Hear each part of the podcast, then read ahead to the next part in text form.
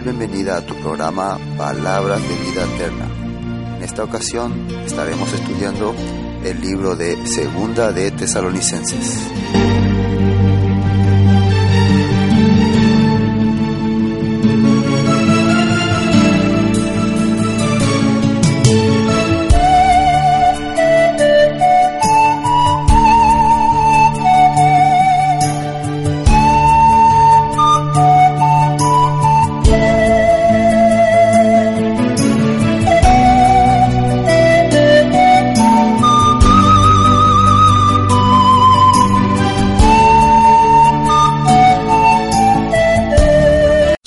Epístola del apóstol San Pablo a los tesalonicenses.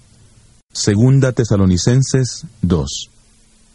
Con respecto a la venida de nuestro Señor Jesucristo y nuestra reunión con Él, os rogamos, hermanos, que no os dejéis mover fácilmente de vuestro modo de pensar, ni os conturbéis, ni por espíritu, ni por palabra, ni por carta como si fuera nuestra, en el sentido de que el día del Señor está cerca Nadie os engañe de ninguna manera, pues no vendrá sin que antes venga la apostasía y se manifieste el hombre de pecado, el hijo de perdición, el cual se opone y se levanta contra todo lo que se llama Dios o es objeto de culto, tanto que se sienta en el templo de Dios como Dios, haciéndose pasar por Dios. ¿No os acordáis que cuando yo estaba todavía con vosotros os decía esto? Y ahora vosotros sabéis lo que lo detiene, a fin de que a su debido tiempo se manifieste. Porque ya está en acción el misterio de la iniquidad. Solo que hay quien al presente lo detiene, hasta que él a su vez sea quitado de en medio. Y entonces se manifestará aquel impío, a quien el Señor matará con el espíritu de su boca y destruirá con el resplandor de su venida el advenimiento de este impío, que es obra de Satanás, irá acompañado de hechos poderosos, señales y falsos milagros, y con todo engaño de iniquidad para los que se pierden, por cuanto no recibieron el amor de la verdad para ser salvos. Por esto Dios les envía un poder engañoso, para que crean en la mentira, a fin de que sean condenados todos los que no creyeron a la verdad, sino que se complacieron en la injusticia. Pero nosotros debemos dar siempre gracias a Dios respecto a vosotros, hermanos amados por el Señor, de que Dios os haya escogido desde el principio para salvación, mediante la santificación por el Espíritu y la fe en la verdad. Para esto Él os llamó por medio de nuestro Evangelio, para alcanzar la gloria de nuestro Señor Jesucristo. Así que, hermanos, estad firmes y retened la doctrina que habéis aprendido sea por palabra o por carta nuestra, y el mismo Jesucristo Señor nuestro, y Dios nuestro Padre, el cual nos amó y nos dio consolación eterna y buena esperanza por gracia, conforte vuestros corazones y os confirme en toda buena palabra y obra. Segunda de Tesalonicenses capítulo 2. Y para recordar un poco lo que decía en capítulo 1, y fíjense lo que dice versículo 7, capítulo 1, versículo 7 y a vosotros que sois atribulados, daros reposo con nosotros cuando se manifieste el Señor Jesús desde el cielo con los ángeles de su poder. Esto se está refiriendo al tiempo en que Jesús va a venir y cuando Él venga nos va a traer reposo, el reposo que representa el reino que Él va a establecer, su reino milenial. 8. En llama de fuego para retribución a los que no conocieron a Dios ni obedecen al Evangelio de nuestro Señor Jesucristo. Sin embargo, para las personas que no obedecen el Evangelio, que fueron rebeldes, que rechazaron, que tuvieron antes de que Él venga la oportunidad de aprender, de conocer, pero prefirieron abstenerse, como dice uno, o quedarse. No, se apente a putata. Se pente, pese y pese, se apente.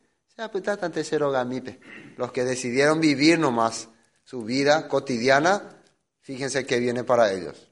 En llama de fuego para dar retribución a los que no conocieron a Dios ni obedecen al Evangelio de nuestro Señor Jesucristo.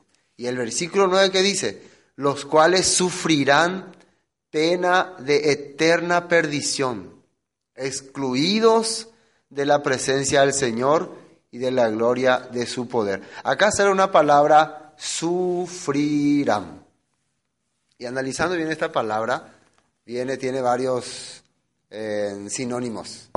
Eh, dolor, eh, tormento, también angustia de este sufrir, pena, desesperación.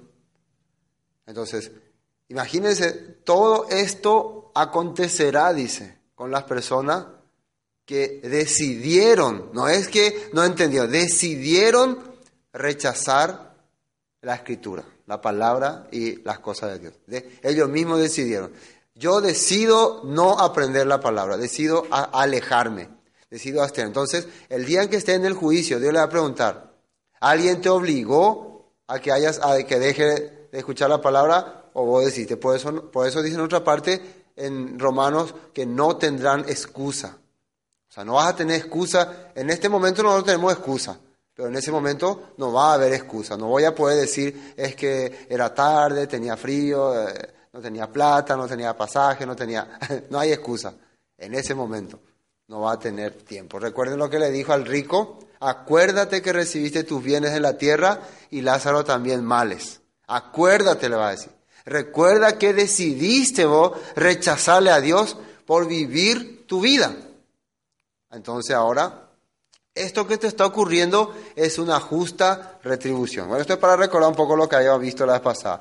Después el versículo dice, cuando venga en aquel día para ser glorificado en sus santos y ser admirado en todos los que creyeron, por cuanto nuestro testimonio ha sido creído entre nosotros. Bueno, ahora arrancamos con el capítulo 2, dice, pero con respecto a la venida de nuestro Señor Jesucristo y nuestra reunión con Él, os os rogamos, hermanos. Esto ya había hablado en el capítulo 4 de Tesalonicenses, del eh, primera Tesalonicenses. Fíjense cómo les mencionó sobre la venida de nuestro Señor. Para recordar otra vez. Capítulo 4 de primera de Tesalonicenses. Dice así, versículo 13. Capítulo 4, versículo 13. Tampoco queremos hermanos, que ignoréis acerca de los que duermen, para que no os entristezcáis como los otros que no tienen esperanza. Porque si creemos que Jesús murió y resucitó, así también traerá Dios con Jesús a los que durmieron en él.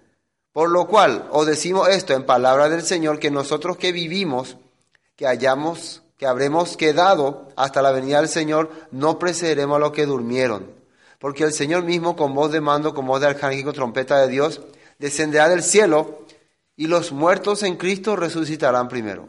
Luego nosotros los que vivimos, los que hayamos quedado, seremos arrebatados juntamente con ellos en las nubes para recibir al Señor en el aire y así estaremos siempre con el Señor. Por tanto, alentados los unos a los otros con estas palabras. Esta cosa fue lo que hizo que ellos pensaran que el arrebatamiento o la llegada al Señor ya estaba cerca o ya había acontecido. Porque esta carta llegó y ellos pensaban, tal vez cuando llegó esta carta ya ocurrió esto, entonces quedaron un poco desesperados. Entonces por eso Pablo se tuvo que, eh, tuvo que escribir otra vez una segunda carta. Entonces, y ahora en el capítulo 2 de Segunda Tesalonicense, ¿qué le está explicando? Que no, versículo 2, capítulo 2, Segunda Tesalonicense, que no os dejéis mover fácilmente de vuestro modo de pensar, ni os conturbéis ni por espíritu, ni por palabra, ni por carta como si fuera nuestra, en el sentido de que el día del Señor está cerca. O sea, no vayan a andar diciendo, ah, que ella viene, ella viene, ella viene, cuidado que ella viene, ella viene, sino que estén pendientes de todas las cosas que tienen que acontecer. Ustedes se dan cuenta que la gente más está enfatizada en saber que viene el Señor, profecía, se cumple lo último. Está bien eso, ¿no? Pero no está interesada en saber si entiende o no entiende los, las señales que Dios ha dejado como pistas. Eso no está enfatizando. Entonces, por eso uno tiene que empezar a estudiar, a aprender. Dijo, dice en Primera Tesalonicense que a nosotros no nos va a sorprender como ladrón en la noche, porque nosotros vamos a estar despiertos cuando eso ocurra. ¿Y por qué vamos a estar despiertos? porque vamos a entender lo que está aconteciendo. Por ejemplo, la venida del Señor va a sonar la trompeta, el shofar, pero la gente no entiende qué es el shofar. No, muchos ni conocen el tiempo de shofar. Por ejemplo, si ahora sonara el shofar, estamos en época de trompeta, nosotros podríamos, dentro de 50 años, si estamos en época de trompeta y de repente empezamos a escuchar tú, tú, tú, tú, así fuerte, ¿entenderíamos qué está pasando o no? El Señor viene. Jaque. O un Pero si no entendemos ese sonido, estaremos pensando que, ¿qué está pasando? ¿Qué está ocurriendo? La gente no, no entenderá lo que pasa no. Le va a sorprender como ladrón en la noche. ¿Me entienden? Eso quiere decir. Entonces nosotros tenemos que estar pendientes de estas cosas, despiertos. Y dicen que no os dejéis mover fácilmente de vuestro modo de, pensar, ni os conturbéis, ni por espíritu, ni por palabra, ni por carta como si fuera nuestra, en el sentido de que el día del Señor está cerca. Versículo 3. Nadie os engañe en ninguna manera, porque no vendrá sin que, sin que antes venga la apostasía y se manifieste el hombre de pecado, el hijo de perdición. Pista número uno. ¿Cómo vamos a distinguir que estamos en los últimos tiempos? ¿Y qué es la apostasía? ¿Qué significa la palabra apostasía? Atienda muy bien. La palabra apostasía quiere decir eh, negar la escritura, negar la ley.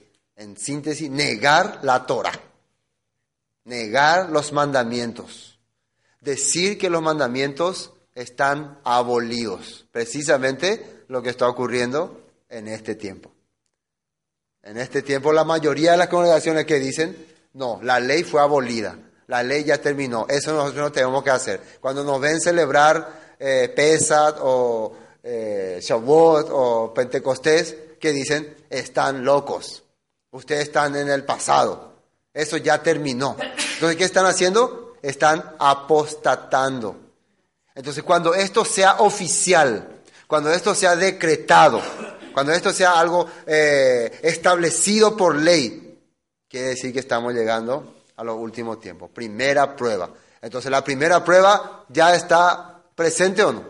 La apostasía ya es una organización grande o no la mayoría de las denominaciones cristianas, evangélicas, católicas, heréreas, están apostatando contra la escritura. Están diciendo que esto se abolió, que esto se dejó, que esto se terminó, que esto ya no se cumple más. Entonces estamos viendo que estamos llegando a la primera señal de la apostasía donde el hombre oficialmente está rechazando que la alimentación que Dios prohibió ahora ya no es así, ahora se puede comer de todo, que el día que Dios estableció ahora ya no es así, ahora hay que celebrar el día domingo, que las reuniones que Dios estableció, que eso ya se terminó, que ahora se celebre eh, Navidad, Año Nuevo, Reyes, Día de los Enamorados, estamos totalmente en apostasía o no.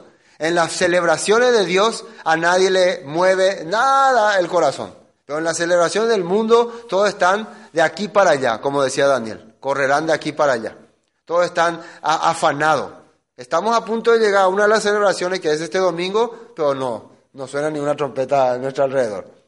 Estamos a punto de llegar al 27 de septiembre, una de las fiestas más importantes para Dios, pero la mente de muchas personas que dicen tener la verdad está en el mundo todavía. Están negando eso, en su corazón están negando. Ese es apostasía. Eso es importante entender. Entonces nadie os engañe de ninguna manera porque no vendrá sin que antes venga la apostasía y se manifieste el hombre de pecado, el hijo de perdición. Segunda señal, se va a manifestar un hombre de pecado. La palabra pecado, ¿qué quiere decir? Entonces, por lo tanto, va a aparecer un líder que promueva la transgresión a la ley. Entonces, no necesitamos ver mucho. Si pecado es transgresión a la ley, y hoy en día la mayoría de las congregaciones están diciendo que la ley ya fue abolida, entonces, al decir que está abolida, ¿qué están haciendo? Están transgrediendo, ¿no? Entonces, este hombre, comúnmente podemos decir que puede ser cualquier importante líder religioso de esta época o dentro de algunos años. Puede salir de cualquier movimiento eh, religioso poderoso, donde la gente le va a creer y todos le van a creer. Imagínense que él salga y diga, se acabó la ley, terminó la ley, ya no es necesario hacer estas cosas. ¿La gente le va a creer o no? Porque eso es lo que están instando. Eso, entonces, esas son parte de la manifestación. Ya estamos cerca. Ya hay muchos líderes importantes que están diciendo que ya se abolió la ley. Se llama hombre de pecado. Versículo 4, el cual se opone, fíjense lo que dice ahí, y se levanta contra todo lo que se llama Dios o es objeto de culto, tanto que se sienta en el templo de Dios como Dios haciéndose pasar por Dios. Otra característica de este hombre de pecado se opone y se levanta contra todo lo que se llama Dios o es objeto de culto. Es objeto de culto, quiere decir que este líder va a promover, rechazar todo lo que está escrito en la palabra de Dios, en la ley de Dios. Todo lo que sea los mandamientos de Dios va a rechazar. Entonces, para nosotros pues decía, oh, será, será. Pero hoy en día eso es común. ¿Acaso todas las personas no están rechazando todo lo que está en la Biblia? No, pero en la Biblia dice que no hay que comer estos animales. pero eso ya se abolió. Pero en la Biblia dice que tenemos que celebrar esta fiesta. Pero eso ya se abolió. Pero la Biblia dice que el día del Señor es el día sábado. No, pero eso ya se abolió. Pero la Biblia, no, pero eso ya se abolió. Pero eso ya se. Pero Entonces, parece que ya, entonces ya estamos ya en el último día, que todo el mundo ya está aboliendo, ya está rechazando todo lo que es objeto de culto. O se está refiriendo a esta reunión nomás. No. Cuando ustedes analicen bien esto, esto se queda en su mente. Cuando dice acá, el cual se opone y se levanta contra todo lo que se llama Dios, y es objeto de culto, se está refiriendo a las cosas que se establecieron en la Biblia, a las celebraciones que se establecieron en la Biblia. No se está refiriendo a culto de, eh, de cualquier iglesia común. Se está refiriendo a las cosas establecidas en la Biblia el cual se opone y se levanta contra todo lo que se llama Dios y es objeto de culto, tanto que se sienta en el templo de Dios como Dios haciéndose pasar por Dios. Otra de las características es que este tiempo, eh, este líder, este hombre de pecado, no se va a presentar como un enemigo de cosas de Dios, sino se va a presentar como un suplantador de Dios. ¿Entienden? Como alguien que está hablando de parte de Dios. Y el lugar donde va a ocupar, ¿cuál va a ser? El mismo templo, dice. O sea que si menciona acá templo, y esto está hablando para los últimos tiempos, quiere decir que en los últimos tiempos también tiene que haber el templo, tiene que estar el templo.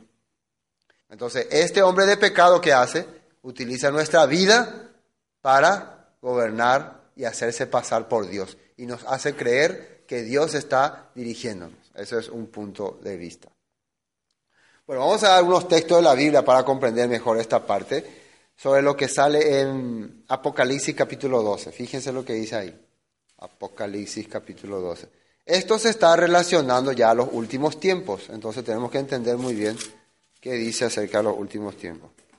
Apocalipsis capítulo 12, eh, si se fijan en el versículo 1, dice, apareció en el cielo una gran señal, una mujer vestida de sol, con la luna debajo de sus pies y sobre su cabeza una corona de dos estrellas. Y estando encinta clamaba con dolores de parto en la angustia de la, del alumbramiento. También apareció otra señal en el cielo, he aquí un gran dragón escarlata que tenía siete cabezas y diez cuernos, y su cabeza siete diademas. Y su cola arrastra la tercera parte de las estrellas del cielo y la arrojó sobre la tierra, y el dragón se paró frente a la mujer que estaba para dar a luz a fin de devorar a su hijo tan pronto como naciera. Esta mujer en la Biblia está representando al pueblo de Israel. Y ella, por eso el pueblo de Israel tiene doce tribus. Y ella dio a luz un hijo varón. Y miren quién es este hijo varón, que regirá con vara de hierro a todas las naciones y su hijo fue arrebatado para Dios y para su trono. ¿Quién es este hijo varón que regirá a todas las naciones? Jesús, Yeshua. Entonces, ¿por qué dice que su hijo fue arrebatado? ¿Cuándo el hijo que iba a regir a todas las naciones de Israel fue arrebatado. Cuando resucitó y cuando subió, y después aparecieron los ángeles y dijeron, este mismo Yeshua que ustedes ven acá volverá a aparecer, como lo están viendo. Fue llevado a dónde? A los cielos. Y se quedó ahí. Ahí dice, fue arrebatado para Dios y para su trono. Y mientras, y la mujer huyó al desierto, dice, donde tiene lugar preparado por Dios para que allí le sustenten por 1260 días. Ustedes recuerden que eh, ahora no, es el, no, vamos a hablar de ese tema, pero hay una profecía de Daniel, las 70 semanas de Daniel, y dice que las 70 semanas de Daniel se cumplieron cuando nacía Jesús. Por eso los magos del Oriente podían entender que era el tiempo de nacimiento de Jesús, porque ellos estaban basando en la profecía de Daniel. Ahí estaba mostrando el tiempo en que iban a nacer la fecha. 70 semanas, decía, ellos contaron como 490 años. Eso se cumplió. Entonces, ¿qué ocurre? ¿Entienden, no? Entonces faltaban unos siete últimos años para que se cumplan las 70 semanas de Daniel. Tres años y medio, según la Biblia. Tres años y medio. Ese es el tiempo en que Jesús fue sacrificado, eh, paró el continuo sacrificio, un, un príncipe matará al ungido, así está escrito en Daniel, ¿no? No sé si ustedes leyeron Daniel capítulo 9, la última parte está escrito así. Bueno, lo que sí que la mitad de esa semana se cumplió con el ministerio de Jesús. Y falta otra mitad. Falta otra mitad. Vamos a ver un poco Daniel para entender mejor. Vamos a Daniel. Después volvemos a Apocalipsis. Daniel capítulo 9. Esto es muy importante entender para, saber lo que, lo que Pablo le está explicando a los tesalonicenses. 24, 9.24. Daniel 9.24. Dice luego profecía de las 70 semanas. 70 semanas están determinadas sobre tu pueblo y sobre su, tu santa ciudad. Estas 70 semanas era desde el tiempo de Daniel hasta Jesús. Había 70 semanas para que termine todo lo que la Biblia explicaba. 70 semanas están determinadas sobre tu pueblo y sobre tu santa ciudad. Y dice ahí, para terminar la prevaricación y poner fin al pecado y expiar la iniquidad para traer la justicia perdurable y sellar la visión y la profecía y ungir al santo de los santos. Entonces podemos darnos cuenta que es una profecía que habla acerca de la liberación de Jerusalén, la redención del pecado y el, la coronación o el nombramiento del ungido que es Jesús. Sabe pues y entiende que desde la salida de la orden para restaurar, fíjese que aquí sale la palabra restaurar, y edificar a, a Jerusalén hasta el Mesías, príncipe, habrá siete semanas y sesenta y dos semanas se volverá a edificar la plaza y el muro en tiempos angustiosos. Después de, después de las 62 semanas se quitará la vida al, al Mesías, mas no por sí, eh, no por sí, y el pueblo de un príncipe que ha de venir destruirá la ciudad y el santuario, y su fin será con inundación, y hasta el fin de la guerra durarán las devastaciones. Y por otra semana, fíjese el versículo 27, y por otra semana confirmará el pacto con muchos. A la mitad de la semana hará cesar el sacrificio y la ofrenda. Esta por otra semana es el tiempo en que Jesús empezó su ministerio. Por eso dice, y por otra semana confirmará el pacto. ¿Cómo fue que Jesús confirmó el pacto? Derramando su sangre, muriendo en la cruz. Y dice, a la mitad de la semana hará cesar el sacrificio y la ofrenda. Después, con la muchedumbre de las abominaciones, vendrá el desolador hasta que venga la consumación y lo que está determinado se derrame sobre el desolador. Eso sí es decir, después de eh, confirmar el pacto, después de cesar el sacrificio, va a venir la tribulación. los tres años y medio restantes. La mitad de, siete años, la mitad es tres años y medio. Durante tres años y medio Jesús hizo su ministerio, cumplió con el pacto, cesó el sacrificio y lo siguiente que viene que es la gran tribulación. Pero ¿qué pasó? ¿Por qué no continuó eso? Después de morir Jesús, ¿por qué no continuó la devastación, la tribulación, el juicio a las naciones? Porque, ¿se acuerdan que eso fue lo que le preguntaron los discípulos a Jesús? Bueno, ya se hizo sacrificio, ya pagaste por nosotros, ya resucitaste, ahora, ¿restaurarás a Israel en este tiempo? Acá dice, para restaurar y edificar a Jerusalén. ¿Ellos sabían eso o no? Ellos no estaban pensando que iban a pasar más de dos mil años. Ellos ya estaban pensando, Daniel dijo así, estamos en el tiempo en que se tiene que cumplir, entonces ya la primera parte ya se hizo, se hizo el sacrificio, se pagó el pecado, se hizo el pacto, ahora que viene el juicio para las naciones. Pero Jesús que le dijo, no os toca a vosotros saber los tiempos ni las ocasiones, pero recibiréis poder y me seréis testigo en Jerusalén, Judea, Samaria, hasta los confines de la tierra. Dios les dio al hombre el famoso tiempo de gracia. ¿Este es el tiempo que estamos cuál es? ¿Para qué? Para ir en busca de su oveja perdida. Entonces estamos en ese tiempo, el tiempo en que Dios está recuperando su oveja perdida. Y después, cuando llegue ese tiempo, Él tiene que continuar con su trabajo, tiene que continuar su semana. Por eso, ¿cómo arranca esa continuación de semana? Con su aparición. Aparece, toca la trompeta y empieza el juicio de Dios por las naciones. Bueno, vamos a mirar lo que sale en Apocalipsis, y ahí nos quedamos. ¿Qué ocurre después de que Jesús es llevado al, al cielo? Viene la gran tribulación, debería de venir la gran tribulación. Y la mujer huyó al desierto donde le tienen lugar preparado por Dios para que allí la sustente por 1260 días. Quiere decir que Dios va a estar protegiendo a su pueblo mientras hay la tribulación. Después de una gran batalla en el cielo, Miguel y sus ángeles luchaban contra el dragón y luchaban el dragón y sus ángeles. Pero no prevalecieron ni se halló ya lugar para ellos en el cielo. Y fue lanzado fuera el gran dragón, la serpiente antigua que se llama Diablo, Satanás, el cual engaña al mundo entero. Fue arrojado a la tierra y sus ángeles fueron arrojados con él. Entonces aquí comienza ya el tiempo en que la tierra va a ser eh, atribulada y donde los hijos de Dios van a ser perseguidos.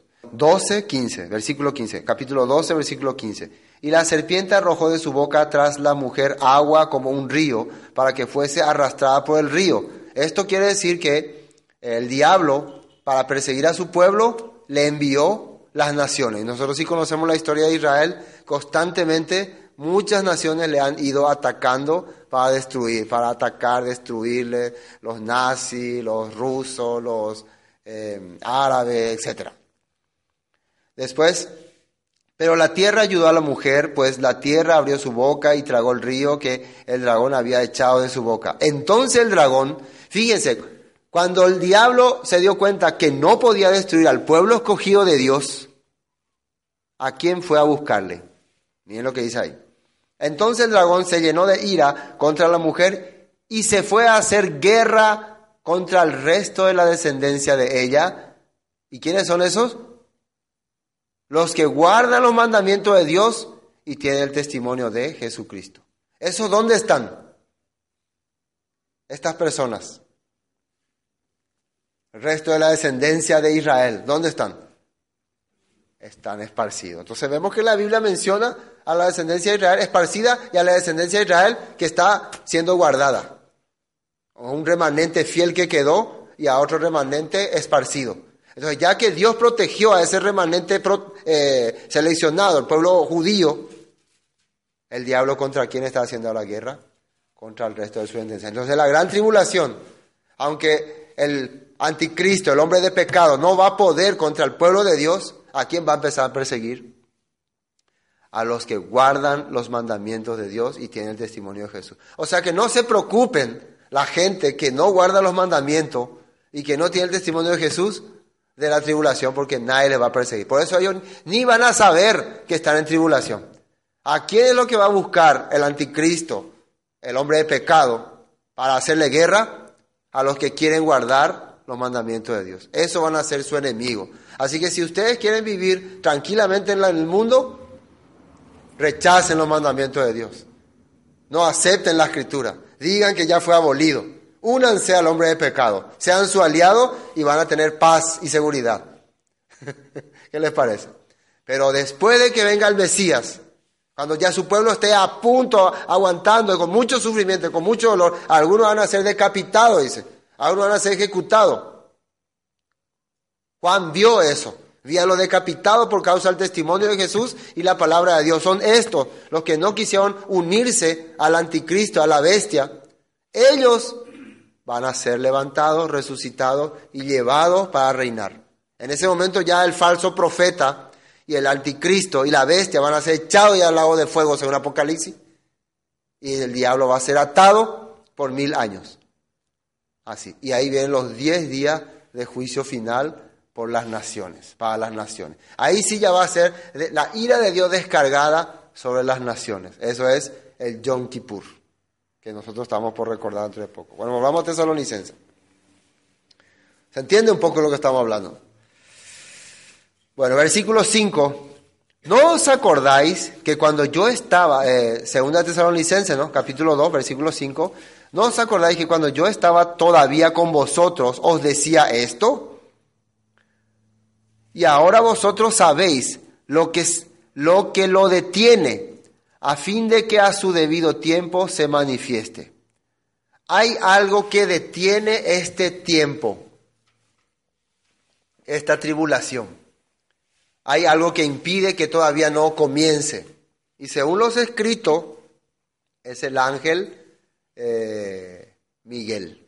El ángel Miguel está protegiendo eh, al pueblo de Dios para que no sea eh, atacado ni, ni atribulado.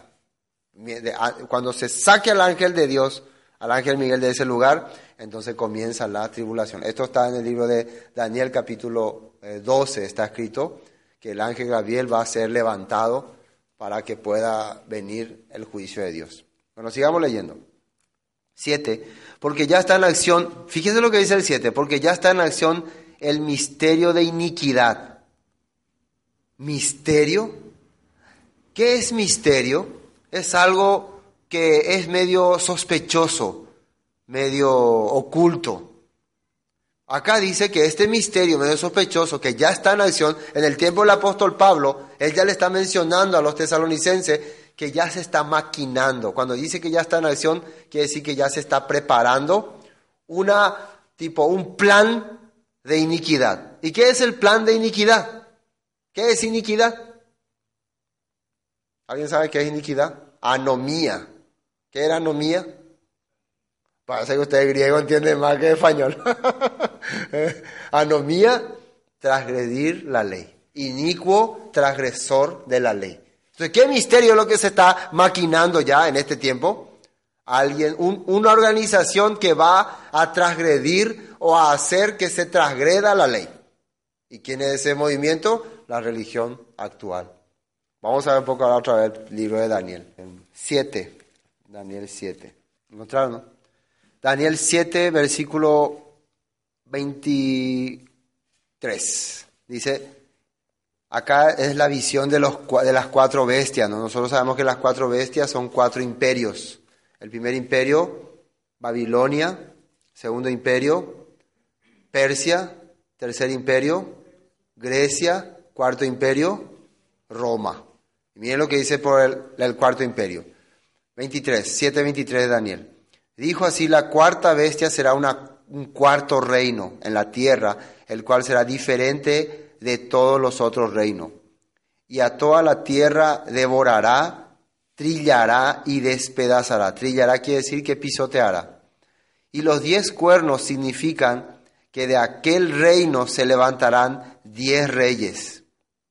Y tras ellos se levantará otro, el cual será diferente de los primeros y a tres reyes derribará. Hoy no vamos a descubrir esas profecías porque nos va a llevar mucho tiempo.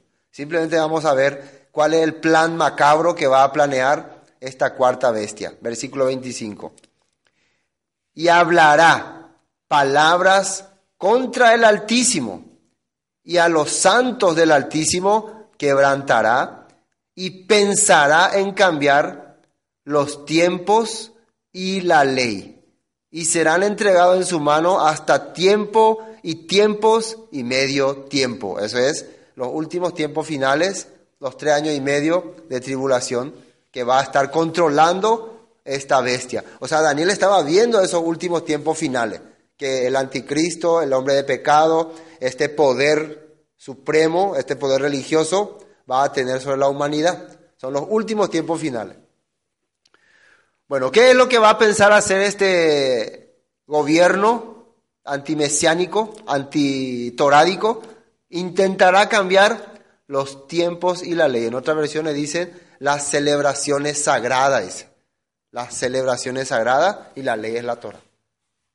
Entonces, este anticristo, esta cuarta bestia, va a querer quitar la escritura, la palabra, porque es inicuo, es ministerio de iniquidad. ¿Entienden acá? Volvamos a Tesalonicenses. Segunda Tesalonicenses 2, 7, ¿no? Porque ya está en acción el misterio de la iniquidad, solo que hay quien a presente lo detiene hasta que a su vez sea quitado de en medio. Entonces se manifestará aquel inicuo a quien el Señor matará con el espíritu de su boca y destruirá con el resplandor de su venida. Cuando pasen estos tres años y medio finales, que esta organización, esta cuarta bestia, cuarto reino, va a tener en su mano, finalmente se manifestará, dice, ese hombre eh, inicuo. ¿Qué es inicuo? Hombre que se opone a la ley. Ah, ustedes se dan cuenta que todo lo que se relaciona acá con anticristo, bestia, se relaciona a oponerse a la ley, rechazar la ley anti-Torah, anti-ley. Entonces, de repente, cuando se cumpla su tiempo, va a aparecer, ¿quién dice ahí? Eh, entonces se manifestará aquel inicuo, versículo 8, a quien el Señor matará con el espíritu de su boca y destruirá con el resplandor de su venida. Este es cuando el Mesías va a venir a reinar. Entonces, Pablo ya le está explicando a los tesalonicenses que en el último tiempo a este anticristo, a, este, a esta bestia, a este hombre de pecado, el Señor, el Mesías, le va a matar con su palabra. ¿Y con qué se le puede destruir a alguien que es enemigo de la Torah? Alguien que es anti-Torah, ¿qué le puede dar para destruirle? Torah. le da unos cuantos eh, versículos y ya le mataron. ¿Se acuerdan cuando Jesús se enfrentó con el diablo cuando le decía, eh, si eres hijo de Dios, tira estas piedras que se conviertan en pan. ¿Qué le sacó Jesús? Escrito está dónde le sacó? Deuteronomio. Le sacó Torah, le sacó Salmos. Y ahí Satanás se fue corriendo. Entonces, si uno quiere pelear contra el hombre de pecado, contra el enemigo de este sistema, tiene que aprender la ley, tiene que aprender los mandamientos. Imagínense que alguien te diga, no, no vayas a aprender la ley, eso es maldición. Entonces ahí te estás dando cuenta que alguien te está sacando tu arma, ¿eh? te está desarmando. El enemigo siempre que quiere hacer para conquistar un país, desarmar primero a sus contrarios, que no tengan arma. Nuestra arma es la ley de Dios, los mandamientos de Dios para enfrentarnos a este tiempo. Bueno, versículo 9 inicuo cuyo advenimiento es por obra de Satanás, con gran poder y señales y prodigios mentirosos. ¿Cuál es la característica de este hombre de pecado, de este hombre contra la ley? ¿Qué hace para engañar a la gente? Señales, prodigios, milagros, avivamiento de milagros, cantidad de milagros. Entonces la persona se va, en tu iglesia hay milagros, ustedes tienen milagros, entonces la gente es sorprendida por los milagros y cae en la trampa de este eh, hombre de pecado. Señales y prodigios mentirosos, dice. Versículo 10. Y con todo engaño de iniquidad para los que se pierden por cuanto no recibieron el amor de la verdad para ser salvos. Esto es muy importante. Dice que las personas que se pierdan será porque no recibieron el amor de la verdad para ser salvos. Rechazaron la verdad para ser salvos. ¿Qué es la verdad? La palabra, la escritura. Entonces, al rechazar la palabra, al rechazar la verdad, no fueron salvos. Y miren lo que dice más abajo. Por esto, Dios les envía un poder engañoso para que crean la mentira. Estamos casi en lo mismo que habló el apóstol Pablo, ¿se acuerdan? Por cuanto no tuvieron en cuenta a Dios, Dios los entregó a pasiones vergonzosas para hacer cosas que no convienen. Entonces, como a vos no te gusta la ley de Dios, como a vos no te gusta su palabra, sus fiestas, sus reuniones, su escritura, compartir con los hermanos, hacer las cosas que a Dios le agrada, Dios te va a dar otro corazón para que vos creas en el mundo, para que vos creas en Satanás. Dios te va a dar ese corazón. ¿Qué les parece? Imagínense. No me gusta a mí reunirme con los hermanos. Entonces, ¿qué corazón vas a tener? Corazón de amar el mundo. Dios te da eso. Versículo 11. Por esto Dios les envía un poder engañoso para que crean la mentira. Así que ya pueden darse cuenta por qué algunos creen la mentira, porque no creen lo que Dios le pone. Entonces Dios le envía ese espíritu engañoso. Dios mismo, qué raro. La gente no se da cuenta que al rechazarle a Dios, bueno, entonces no le queda otra opción a Dios, ya que me rechazaste, entonces te tengo que dar esto. Esta es la retribución porque me rechazas, creer la mentira. ¿Se acuerdan que en una parte de la Biblia sale que un rey tenía 400 profetas, rey Acab, y un, un profeta le decía que eh, vas a morir en la guerra. Entonces a él no le quería escuchar más. Y después le dijo, Dios me mostró, dice, que envió un, un ángel mentiroso y entró en tus profetas para mentirte. O sea que eh, significa, ¿esto qué significa? Que lo que los profetas estaban hablando era una visión era una, eh, era una señal que venía de algo. ¿Me entiendes no? Nosotros vemos que vas a ganar. Entonces ellos estaban viendo que van a ganar. Dice, en, en, esa visión de este profeta dice que Dios, o sea, que se le envió a este espíritu. ¿Quién va a ir a engañar a los profetas Baal? Y un espíritu dijo, yo iré. Quiere decir que estos profetas estaban hablando profecías inspiradas, pero falsas. Imagínense. Profecías inspiradas, pero falsas. O sea que yo puedo estar recibiendo inspiración de algún lado, pero están siendo falsas. Entonces, como yo digo que recibí, como yo digo que yo no me la inventé, yo recibí esto, estoy dando. Pero tengo que pensar qué es lo que yo hago. Yo quiero servirle a Dios. Por eso hay que entender muy bien.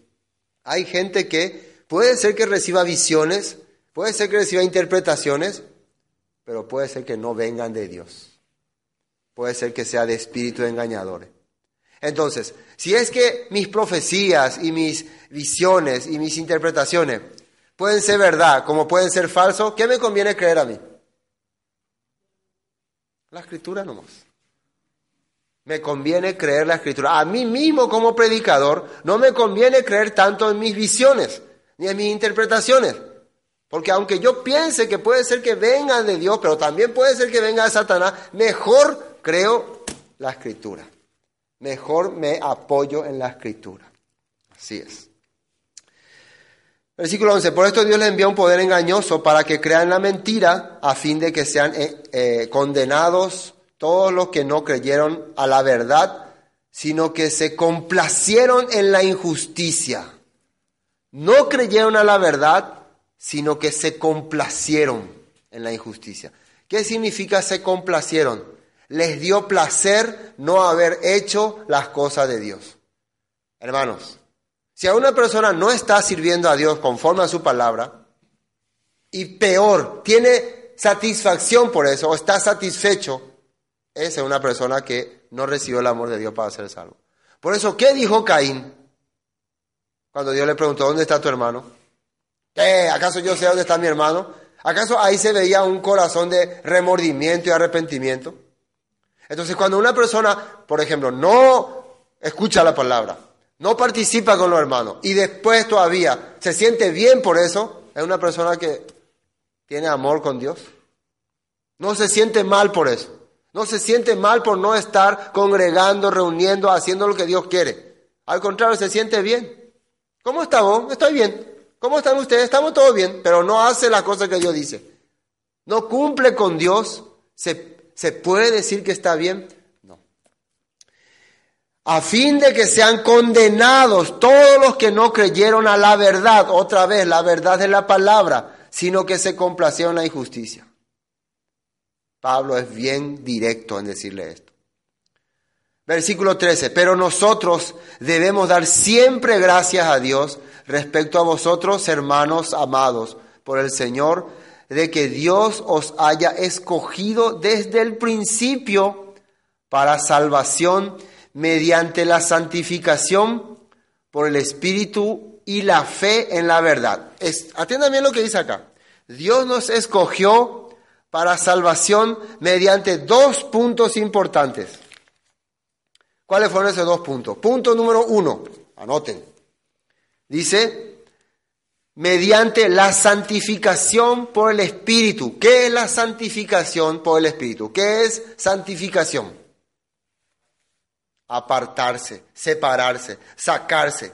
Dios un día a nosotros que vivíamos corrompidamente, que vivíamos sujeto al mundo, ¿cómo nos sacó de ese mundo? ¿Qué nos dio para sacarnos de ese mundo? su espíritu, su aliento, su Ruach HaKodesh, su manifestación.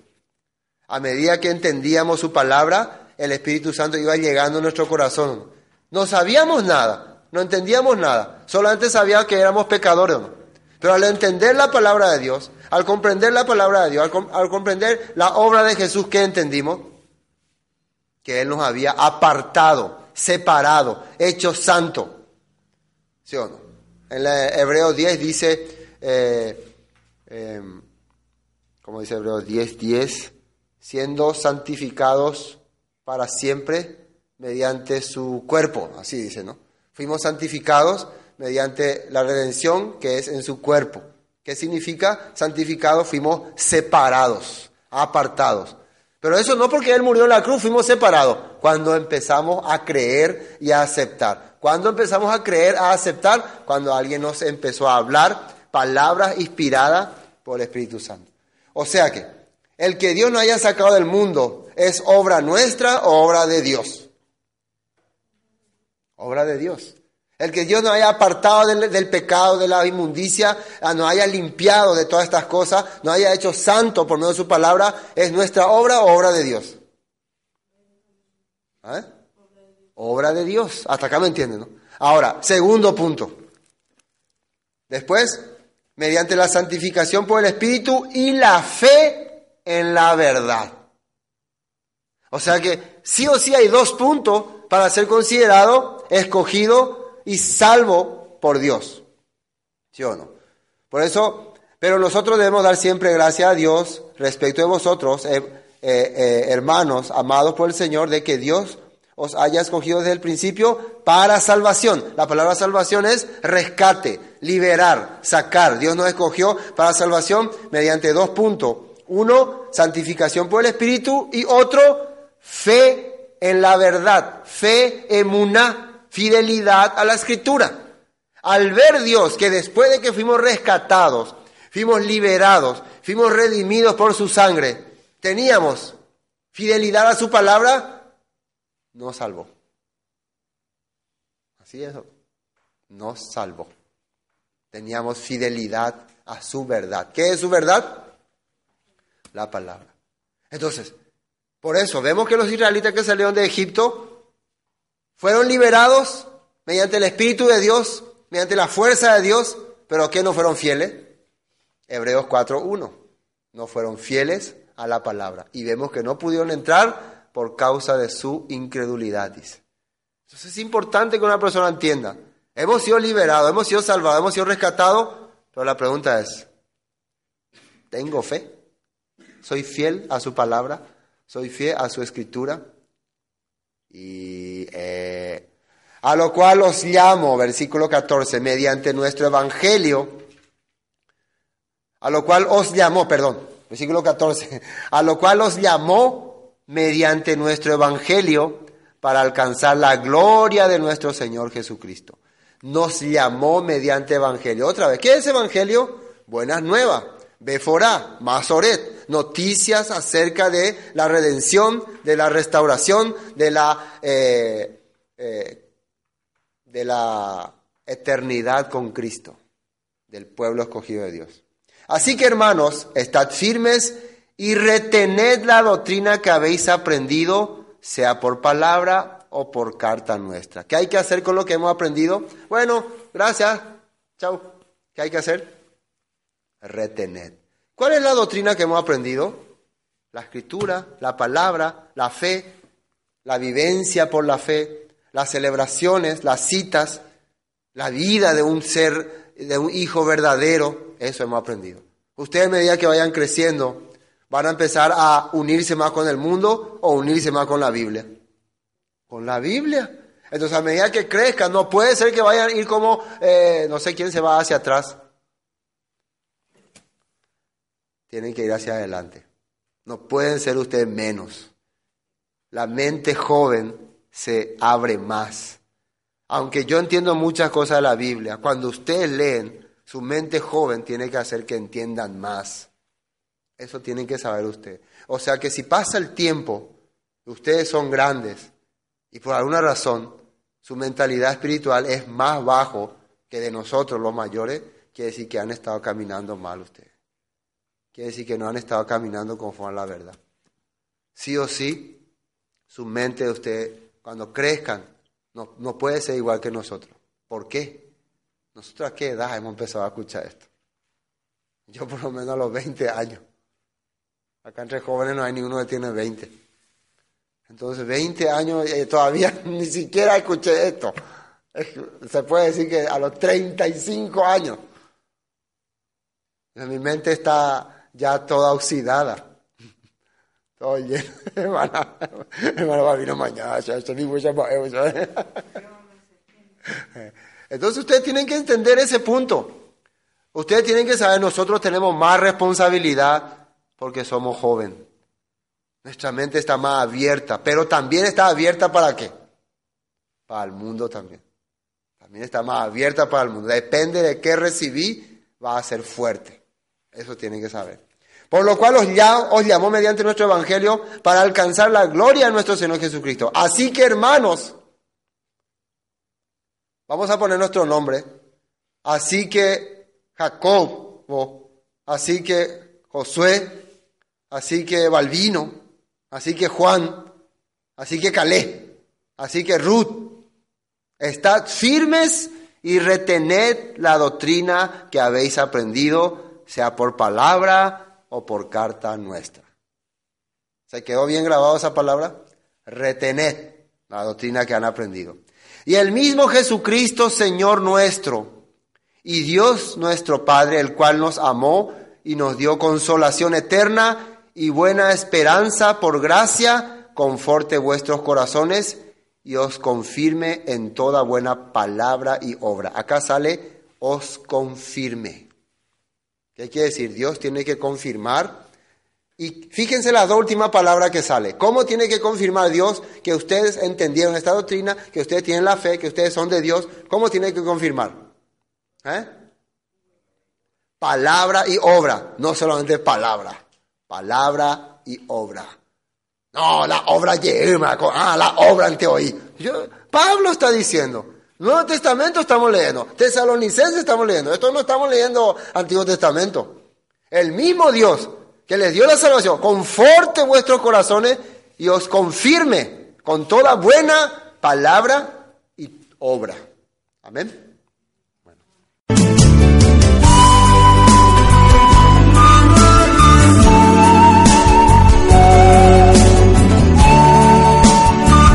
Fue Palabras de Vida Eterna con el estudio del libro de Segunda de Tesalonicenses. Para cualquier información sobre este tema, comuníquese con nosotros al 0981 60 46 77. Bendiciones y hasta pronto.